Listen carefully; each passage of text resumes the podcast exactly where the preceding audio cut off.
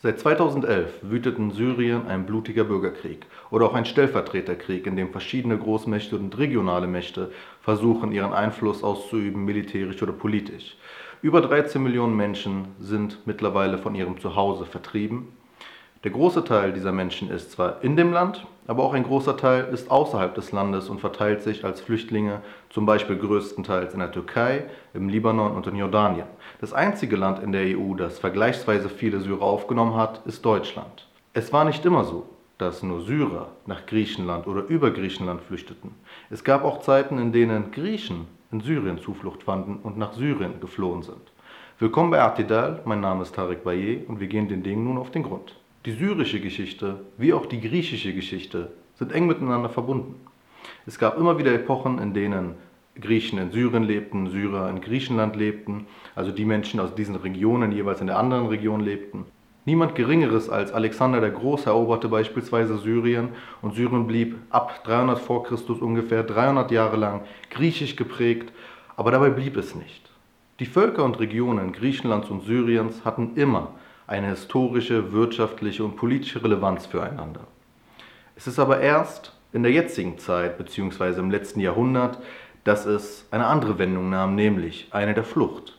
Wie viele andere Völker lebte auch in Syrien schon immer eine kleine griechische Minderheit, relativ in Freiheit. 1919 bis 1923 aber, im Zuge also des türkischen Unabhängigkeitskriegs, flohen schätzungsweise 17.000 Griechen nach Syrien.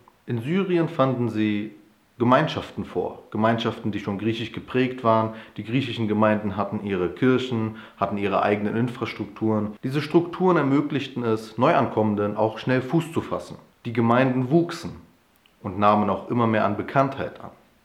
1939, als das damalige Sanjak Iskenderun, das heutige oder die heutige Provinz Hatay, äh, von syrischer Verwaltung in türkische Verwaltung überging, zogen noch einmal 12.000 Griechen nochmal zurück sozusagen nach Syrien.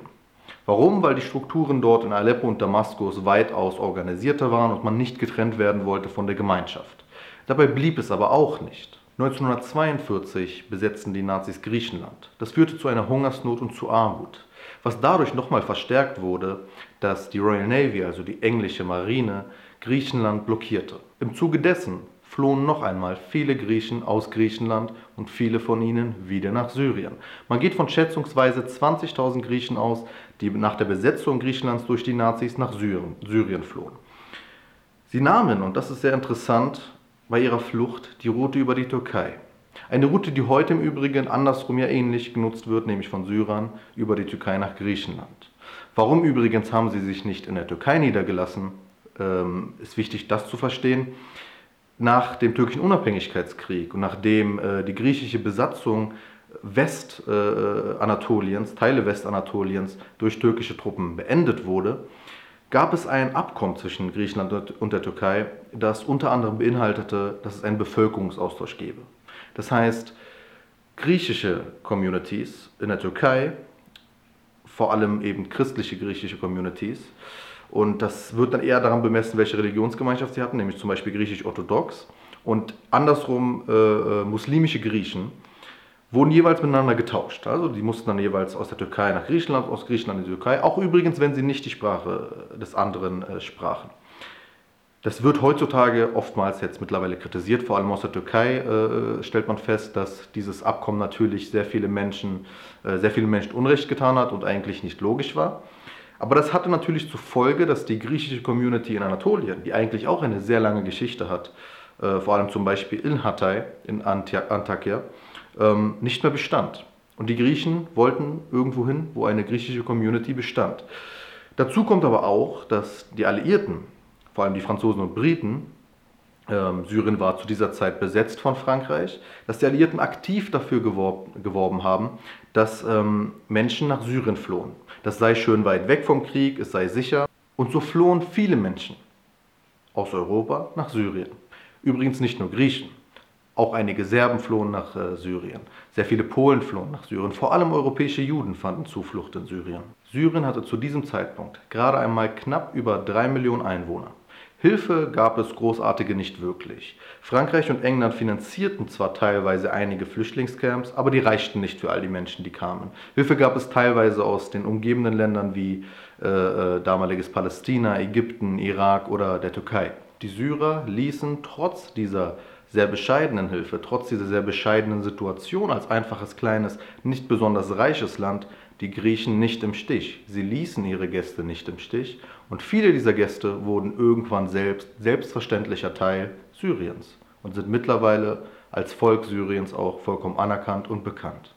Syrien war übrigens schon immer ein solches Land der Zuflucht. Beispielsweise 1860, als äh, Russland den Kaukasus besetzte, flohen Tscherkessen in großen Mengen aus dem Kaukasus nach Syrien. Man geht davon aus, dass vor Ausbruch des äh, Syrienkriegs 2011 bis zu 100.000 Menschen als Nachfahren dieser Tscherkessen noch in Syrien lebten und Syrer waren. Und es, dafür gibt es zahlreiche, zahlreiche Beispiele, beispielsweise auch die Armenier, von denen allein in Aleppo 60.000 Menschen eine neue Heimat fanden im Zuge des Ersten Weltkriegs. Oder beispielsweise natürlich auch bekannt äh, die Iraker, die Palästinenser und Libanesen. Immer dann, wenn es eben einen Konflikt in der, in der Region gab, äh, fanden Menschen zu Millionen auch Zuflucht und Schutz in Syrien. Das aber ist ein Thema für einen anderen Beitrag. Wir halten deshalb erstmal fest, Mehrmals in der Geschichte fanden Griechen Zuflucht in Syrien. Wir sollten uns aber nicht falsch verstehen. Es geht in diesem Kontext nicht ausschließlich um Griechenland. Und natürlich liegt irgendwo ver, äh, verwoben auch der, der Vorwurf nah, die Griechen zu sagen, habt ihr die Geschichte vergessen? Das ist aber zu einfach. Griechenland ist heute eingebettet in etwas Größeres, nämlich in die EU. Etwas, was es damals nicht gab. Griechenland ist ein vergleichsweise kleines Land, eines mit zahlreichen wirklich harten Herausforderungen zurzeit, zum Beispiel die eigene Wirtschaft. Und dass die EU nicht unbedingt besonderen Rücksicht auf Griechenland zu nehmen bereit ist, erlebten wir ja schon bei der Finanzkrise 2008. Das heißt, die Kritik sollte, wenn überhaupt, gezielt an die EU im Ganzen gehen. Denn sogenannte, äh, der sogenannte Schutz der Grenzen der EU unterliegt der EU selbst und einem Unternehmen namens Frontex. Dessen Direktor sagte in einem Interview in der Welt vor kurzem, äh, beziehungsweise lehnte in einem Interview in der Welt vor kurzem den äh, Gebrauch von Schusswaffen nicht kategorisch ab. Das heißt, wir hätten schon vorbereitet sein müssen auf das, was passiert. Wir uns müsste bewusst sein, dass die EU nicht fähig ist, die griechische Grenze so zu verwalten und so zu äh, arbeiten dort, dass eine Katastrophe an der griechischen Grenze nicht ausbricht. Es war vollkommen absehbar und die Kritik ausschließlich an Griechenland zu richten, ist wie gesagt zu einfach. Man sollte aber eine Sache nicht verkennen. Wenn wir davon sprechen, dass Griechen nach Syrien flüchteten, dann sollten wir uns einig sein zu sagen, Europäer flüchteten nach Griechenland. Denn die Geschichte der Nazis und ihrer Besatzungen Europas und all der Verbrechen, die die Nazis begangen, hängt immer auch mit anderen europäischen Nationen zusammen. Die Nazis handelten selten bis nie alleine. Die Nazis hatten Kollaborateure, sie hatten Partner. Die Geschichte der Nazis ist deshalb auch eine Geschichte Europas, dahingehend, dass wir natürlich beispielsweise gesamteuropäisch auch dem Holocaust gedenken, weil uns bewusst ist, dass aus verschiedenen Teilen Europas Juden deportiert wurden und in verschiedenen Teilen Europas Juden auch ermordet wurden, wie auch andere Minderheiten und überhaupt bevölker bestimmte Bevölkerungsgruppen. Das heißt, das Gedenken dieser Zeit ist gesamteuropäisch und genauso muss auch das Erbe, das kollektive Gedächtnis dieser Flucht von Europäern, von Griechen vor Nazis, kollektives Gedächtnis Europas sein und deshalb ist ganz Europa ja eigentlich aufgerufen zu sagen, haben wir aus der Geschichte gelernt oder haben wir die Geschichte vergessen, wie dieses kleine Land Syrien einst eine ganze Menge Europäer, unter ihnen Griechen, Polen, Serben und Juden, aufgenommen hat. Nicht zuletzt auch deshalb, weil die EU auch eine Rolle daran gespielt hat, wie sich der Krieg oder wie sich die Situation in Syrien entwickelt hat.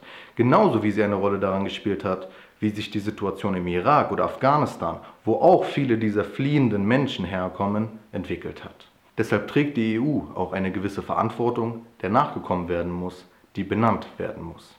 Wenn euch dieser Beitrag gefallen hat, dann lasst es uns wissen mit Bewertungen, mit Kommentaren, äh, äh mit Folgen, mit Abonnieren. Folgt uns über alle sozialen Kanäle.